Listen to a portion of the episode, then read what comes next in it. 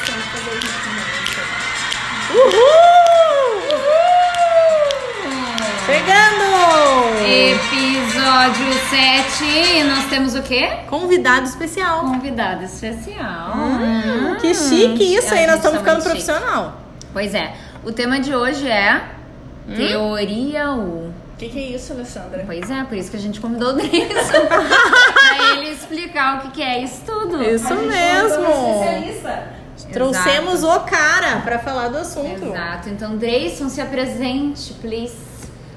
Então tá, vamos me apresentar, né? Tu quer que a gente conte como a gente conheceu antes? Pode ser, pode, ser, conta aí. Acho que daí Pode ser. ele vai ficar mais à vontade. Então tá, Vamos estávamos lá, né, Alessandra? né, numa noite tranquila, indo lá pra Na Selo. Nossa parceira, a Kellen, nos convidando pra testar um game, né? Testar um jogo que é dos perfis da avaliação comportamental.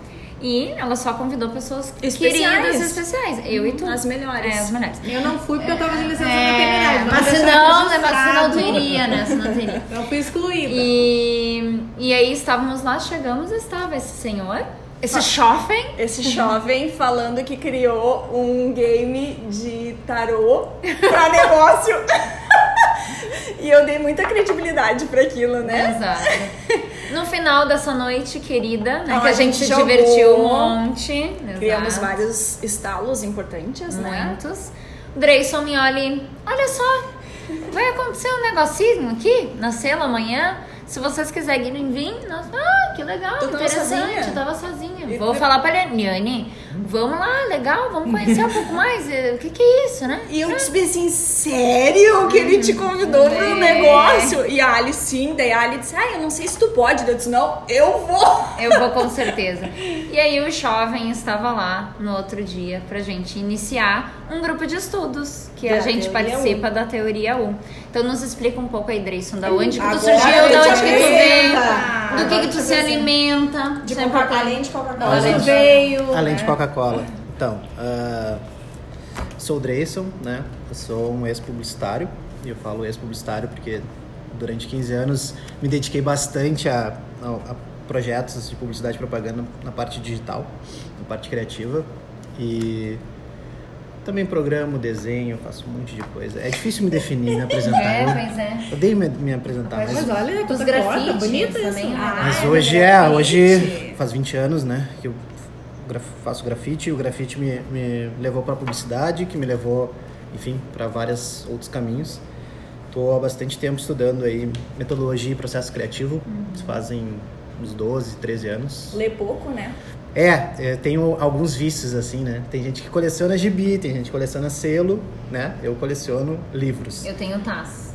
É. Taz. Os Taz- eu também tenho os Taz também, mas eu os Não Taz vamos jogar porque eu vou perder. não, é, eu não gosto, eu gosto deles novinhos. Mas os livros sim, são hoje, tô em 500 e Meu pai. 530 e todos lidos, né? Bonitinhos, nenhum. Isso é importante, né? Sem não adianta orelhas, comprar. não Não pode rabisca. riscar. Não, tu não, não. rabisca. Não Sério? pode passar marca-texto. Eu risco tudo, não consigo. E no final ele pode devolver pra livraria porque está do mesmo jeito que É. ele Não, comprou. então, tá bom, Sim. vou ter que aprender isso, porque eu risco Isso. tudo. Era, na verdade era para ser bem mais livros, né? É, é que o, a Eu pensei ideia. que era pra ser bem mais critérios pra leitora. Não, com certeza.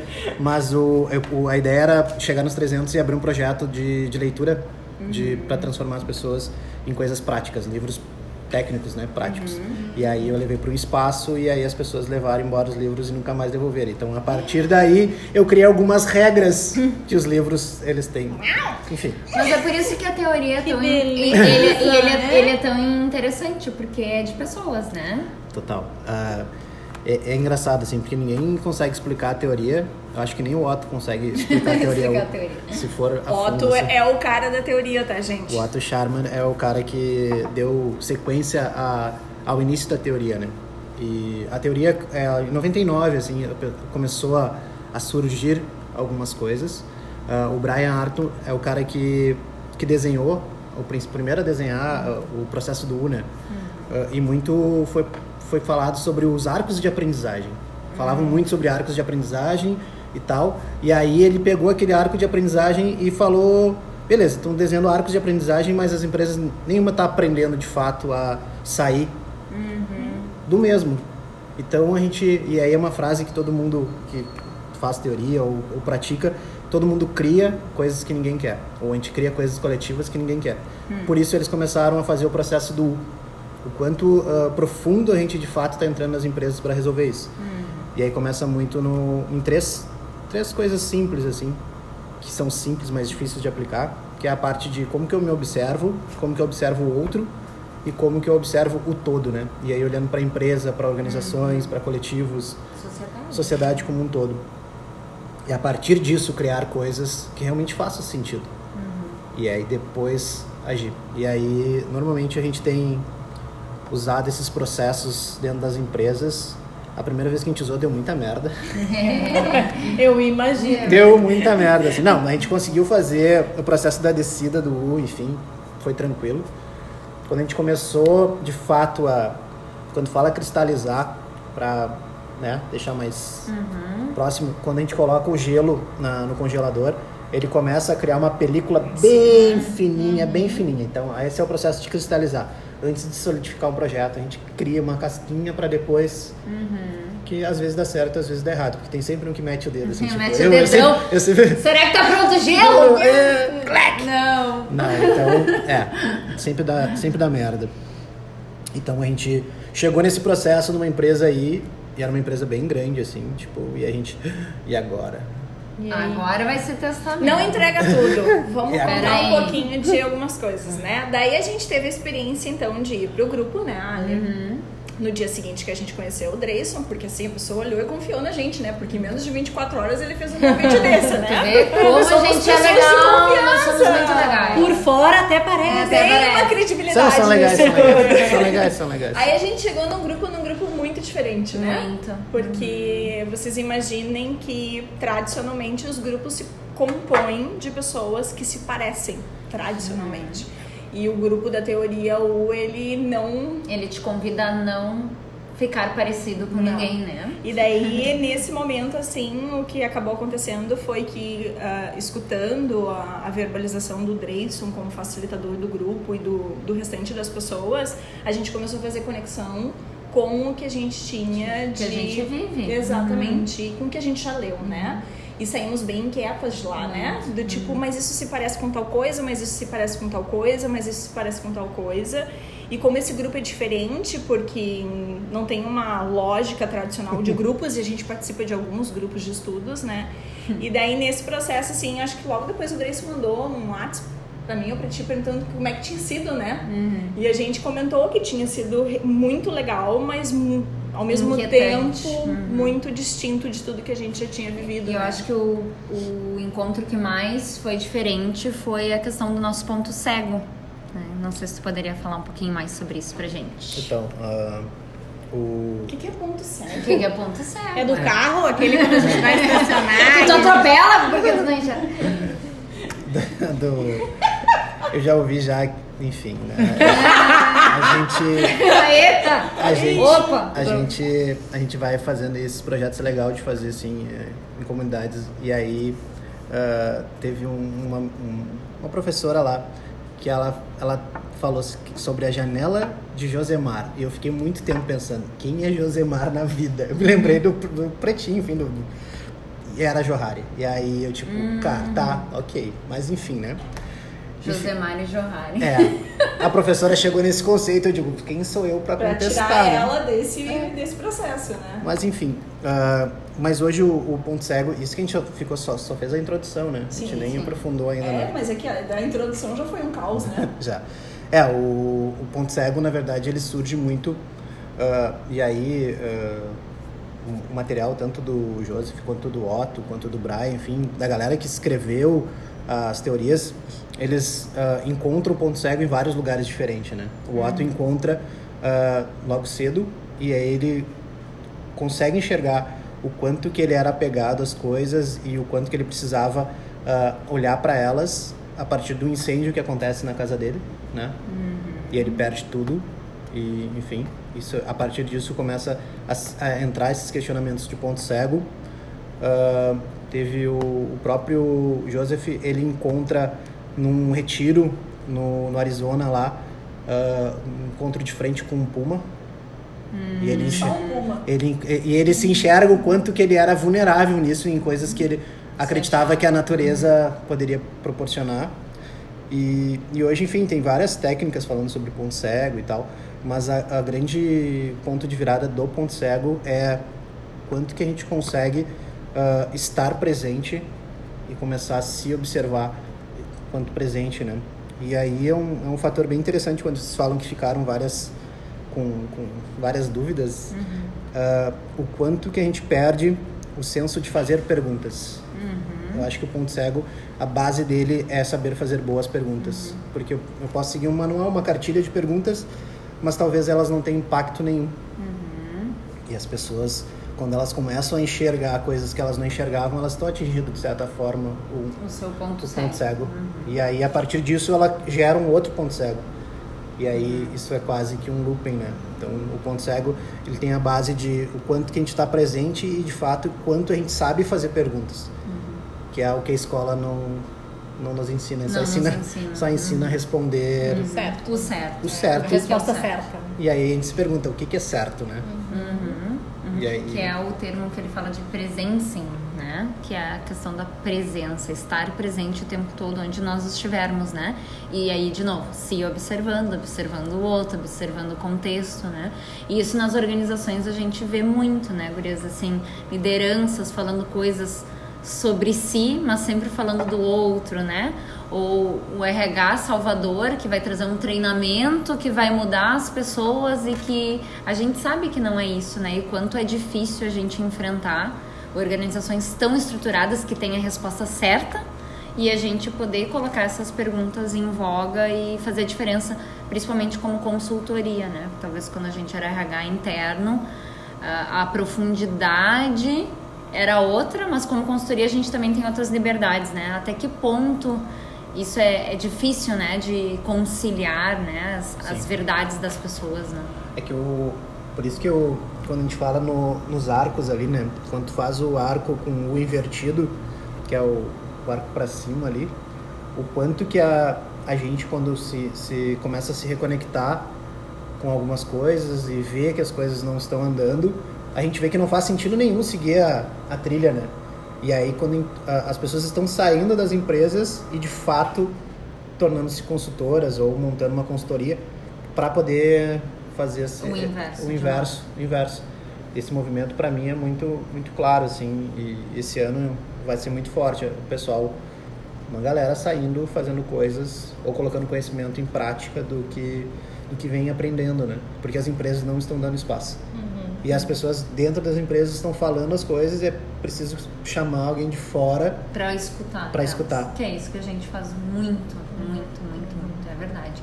E que projetos que tu já fez aí na vida que tu vê isso na prática, além do que tu já tá nos contando, assim, mas nos conta Ah, um pouquinho. Para mim, hoje, ah, apliquei três vezes teoria U. O primeiro foi, foi, foi muito ruim, foi bem ruim mesmo. A gente fez o Mas projeto. foi ruim por quê? Foi ruim porque tu nunca tinha aplicado? Foi ou ruim- Foi ruim porque as foi ruim- pessoas não contribuíram? Foi ruim porque a gente não enxergou o nosso ponto cego e não foi humilde o suficiente para dizer, cara, não estamos preparados ainda. E mas foi ruim por isso, mas Foi Mas foi bom por pra- isso também. mas foi foi gostoso de, não foi nem bom assim, mas foi gostoso, porque foi o caos mesmo, a gente, cara, é, é o caos. Vai dar tudo errado, começar a desmoronar as coisas, mas daí ah, o simples fato de já vir com uma bagagem estudando métodos, cara, qual que é o método que vai resolver esse problema? E aí encaixar ele e a partir disso entregar. Mas já o segundo projeto foi muito legal, que foi na Natura. E o quanto que foi gostoso a gente ter errado e dar errado mesmo no, no outro. E ter sido ruim até em alguns momentos, bem desconfortável para quem facilita. Mas na Natura foi bem gostoso, assim, porque a gente conseguiu chegar num, num nível e entender aonde que a gente tinha esquecido de... Qual público foi na Natura? Natura foram, ah, foram dois, dois públicos. Foram todos os diretores e gerentes, ah, enfim, coordenadores de, de núcleos. E o outro foi com as startups. Faz tempo isso?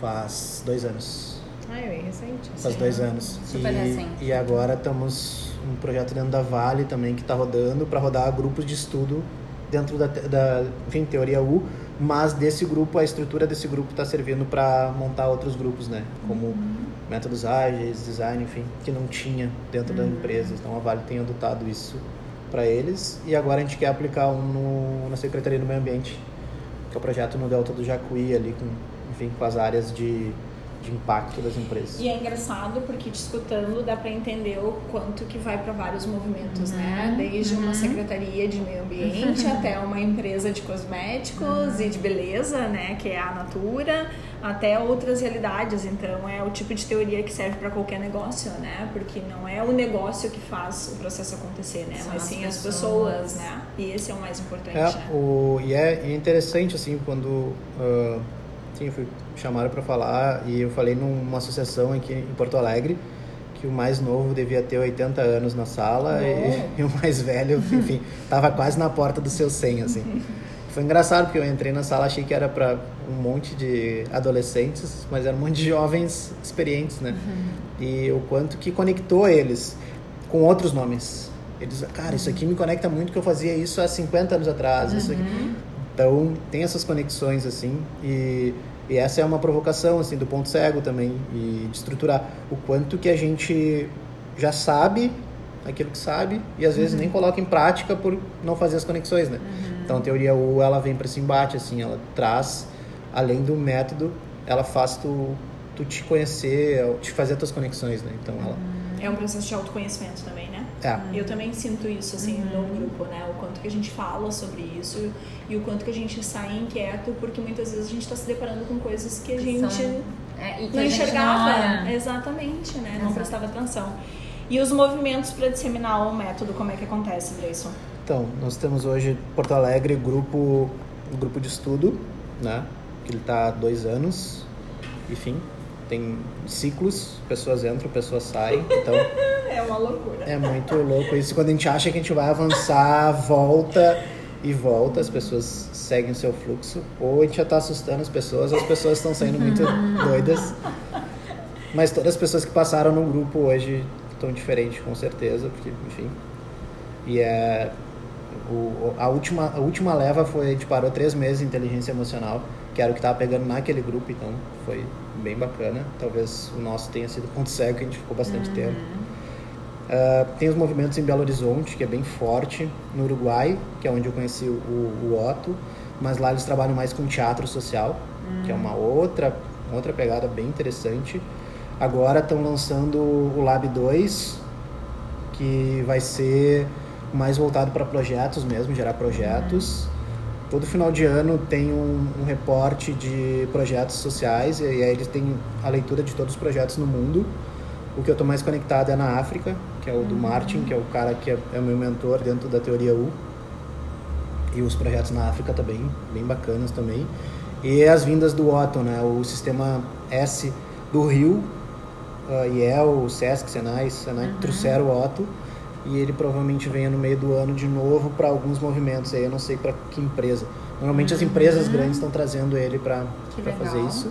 A base colaborativa está bem com os movimentos também, junto com a 99. E a Janine de São Paulo e o Ricardo Cato, eles estão fazendo o grupo de estudo ah, em São Paulo bem forte, assim, eles estão fazendo os movimentos. E eles estão cuidando da nova tradução, ou a tradução do livro que só tem as ferramentas da teoria U. Olha que legal. Então esse é a, a ideia de levar isso para outros lugares é, é um projeto de 2020 assim forte de toda a comunidade que está envolvida com, com teoria U, né? Tu Muito comentou da questão do projeto da África, quer falar um pouquinho mais sobre isso? Então, o projeto da África é bem legal, assim, eu acho que se a gente pegar ele como modelo para o Brasil vai ser interessante. Ah, na África existem ah, tribos que durante o longo da sua enfim, jornada nunca se falaram. Então, o Martin, como descendente ah, africano, ele sai da Inglaterra e vai para a África para fazer essas conexões. Eles estão chamando do projeto Eu Vou na Asa do, do Próximo. Porque cada um pega até onde um vai e eles vão se conectando. Então são 32 tribos que eram inimigas, que geravam, enfim, se matavam e se matam ainda por território, por comida, enfim, por água. E elas estão ah, trabalhando com lideranças antigas e, e as crianças para que a África se transforme e seja um continente de transformação ah, social para os próximos 10 anos. Nossa. 2030 é a entrega. Porque tem muito, tem muito esse processo de ah, anciões, mestres, enfim, deles contarem história e essas histórias se passar pela tribo através de rodas de conversa. Então essa base já está sendo criada junto com, com os pequeninos para para de fato eles Até a mentalidade, né? O jeito de começar a pensar formar, sobre né, com- coisas. com- Uhum. uma E é legal, assim, porque a gente descobre, e o projeto vem tendo as, as entregas, é muito legal, porque tem uma tribo na, na Nigéria que é só de, de mulheres e o quanto que elas estavam sofrendo ah, impacto por isso, né? Porque, tipo, se é só de mulheres, como que a gente vai, eh, enfim, Fazer parte. Crescer. crescer, uhum. se manter, se sustentar e fazer parte disso. E o quanto que esse projeto está fazendo com que anciãs, ah, mulheres, ah, estejam presentes para discutir sobre Ocupem espaço. a né? região. Então tem, tem uma pegada bem social e uma pegada bem, bem interessante assim. Eu acho que tem uma coisa que é importante, assim, que como eu e a Ali estavam comentando no início, quanto que a gente remeteu a várias coisas que a gente conhece, né? E veio muito forte a questão da comunicação não violenta, né, André? Isso, em todo momento a gente fala sobre isso, né? O quanto que tá interligado esse assunto. No último, antes de terminar o ano, a gente falou um monte sobre a BNN, sobre vulnerabilidade, quando tu trouxe lá o diagrama e a professora Bea também trouxe o dela, né? O quanto que a gente ampliou isso. E eu lembro no primeiro encontro da gente falando sobre empatia. Lembra que a gente se olhava e muito. falava sobre empatia? Sobre o Roman. Uhum. E sobre o Círculo Dourado do Simon Uhum, Sinek. Então, assim, brincando, brincando, um, um livro sobre algo específico, onde a gente conseguiu interligar várias outras coisas, Que né? é o que o Dreyson traz, né? A gente já sabe muita coisa, né? Por que, que a gente não usa isso, né? Favor das pessoas, da gente mesmo, né? Muitas vezes a gente brinca, eu e as gurias, assim, né? A gente ensina muitas coisas para as pessoas, porque nesse papel de, de facilitar processos e trazer. E aí a gente sempre brinca que a gente, às vezes, muitas vezes sai daqueles grupos nós engrandecidas, né, por muito conhecimento. Então, a gente acredita muito realmente em trabalhos de colaboração, em conjunto. E a gente escuta tanta gente minimizando o processo das pessoas, minimizando a capacidade que as pessoas têm. E aí, talvez é o nosso papel, É, né? exatamente. Talvez é o nosso papel E a também. ideia desse, desse episódio era só instigar um pouco vocês sobre esse tema. A gente, ele não é, acho que nunca vai ser concluído. E, mas gerar inquietações também. E eu vou te falar uma coisa, tu não leva pro termo pejorativo, mas o Dreyson é um saco sem fundo, tá, gente? Quanto mais tu conversa com ele, mais sai coisas, assim. A gente sempre fica impressionado quanto que o grupo se alimenta desse tipo de informação e o quanto que todo mundo contribui, assim, com o seu ponto de vista. E tem as pessoas que ficam quietas o grupo inteiro e lá no final elas dão uma chapuletada na gente, assim, né? Do tipo, a gente fica até meio desorientada, né? Tem gente que fala o grupo inteiro, tem gente que fala só no final, tem gente que faz a abertura, Nós somos né? a do grupo que fala o tempo inteiro. Exatamente. Eu acho que é por isso que as outras pessoas não falam, né? Pois é. Fica a dica, né? Olha o ponto cego. Olha o ponto cego. E a gente não tá escutando o Não estão suficiente, percebendo pode ser? Os outros. Pra gente finalizar, conta a historinha do. Que tu fica trocando só perguntas com uma pessoa, se tu quiser falar o nome da pessoa, tu pode falar, mas só pra gente gerar daqui a pouco instigar as pessoas a fazer esse movimento, Mesmo. porque foi bem legal no grupo lá de- do WhatsApp. O, o- Então, tem eu e o, e o Matsu. Quem é o Matsu? O Matsu é um dos criadores da Melissa. Só. É um japonês, né? Japonês, japonês. Ele gosta de ser chamado de banzai, né? Que é árvore pequena. E se- essas provocações, assim, surgiram de...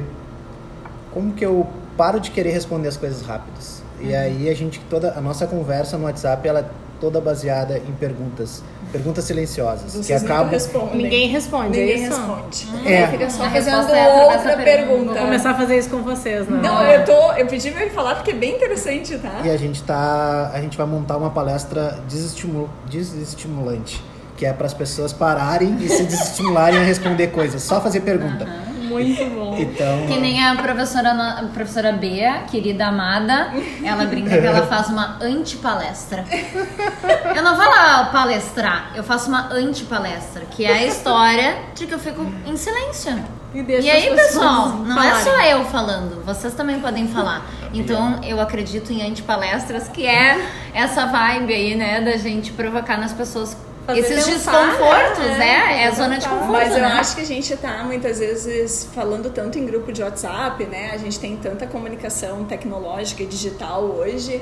Quando o Grace contou isso pra gente, a gente decidiu fazer o desafio lá no grupo da Teoria 1. Então a gente fazia uma pergunta e só devolvia com perguntas e ficou assim por um bom tempo. Olha, uns quatro dias. Só que assim. gerou várias inquietações, porque eram perguntas plausíveis mediante a primeira pergunta que tinha sido colocada, né? Então tu passa pensando sobre várias coisas. Então, assim, pra quem nos escuta, quem sabe, experimentem isso no Experimenta. grupo da família. Muito bem. E ao isso invés aí. de dar bom dia, diz bom dia pra quem? E assim vai. Com certeza não vai ter fim essa conversa. Tudo bem, Dresso, pra gente finalizar, quer contar mais alguma coisa de ti, do teu, algum outro projeto que tu tenha? Algo pra gente saber um pouco mais da vida aí? 2020 aí, o que, que Só vai rolar? o, o projeto que, eu- enfim, eu falei pra vocês na, no último encontro do grupo, que é o projeto com desempregados, que a meta é diminuir 1% dos desempregados em Porto Alegre. E aí, enfim, vai ser com meto- metodologias, não vai ser. Mas o projeto deve estar se encaminhando para março aí rodar. E a, e a ideia é ter um pouquinho da, do grupo de estudo dentro desse, Se experimentar na teoria U também legal. nisso tudo. experimentar na prática o que, que a gente vem conversando para descobrir o que, que é a teoria UNA. Estamos tentando descobrir. É. talvez, talvez os livros ajudem. Exato. Então tá, pessoal. Muito obrigada. Muito obrigada, Dreyson. Por dividir Obrigado. com a gente teu, teu conhecimento, né? Trocar um pouco com a gente das tuas experiências. A música quem escolheu foi o Foi o Dreyson, tá, pessoal? É. Gostaria de deixar claro que a trilha sonora hoje é, É dele. dele. É dele. Então, tchau, Vamos lá, até galera. semana que vem. É. Uhul!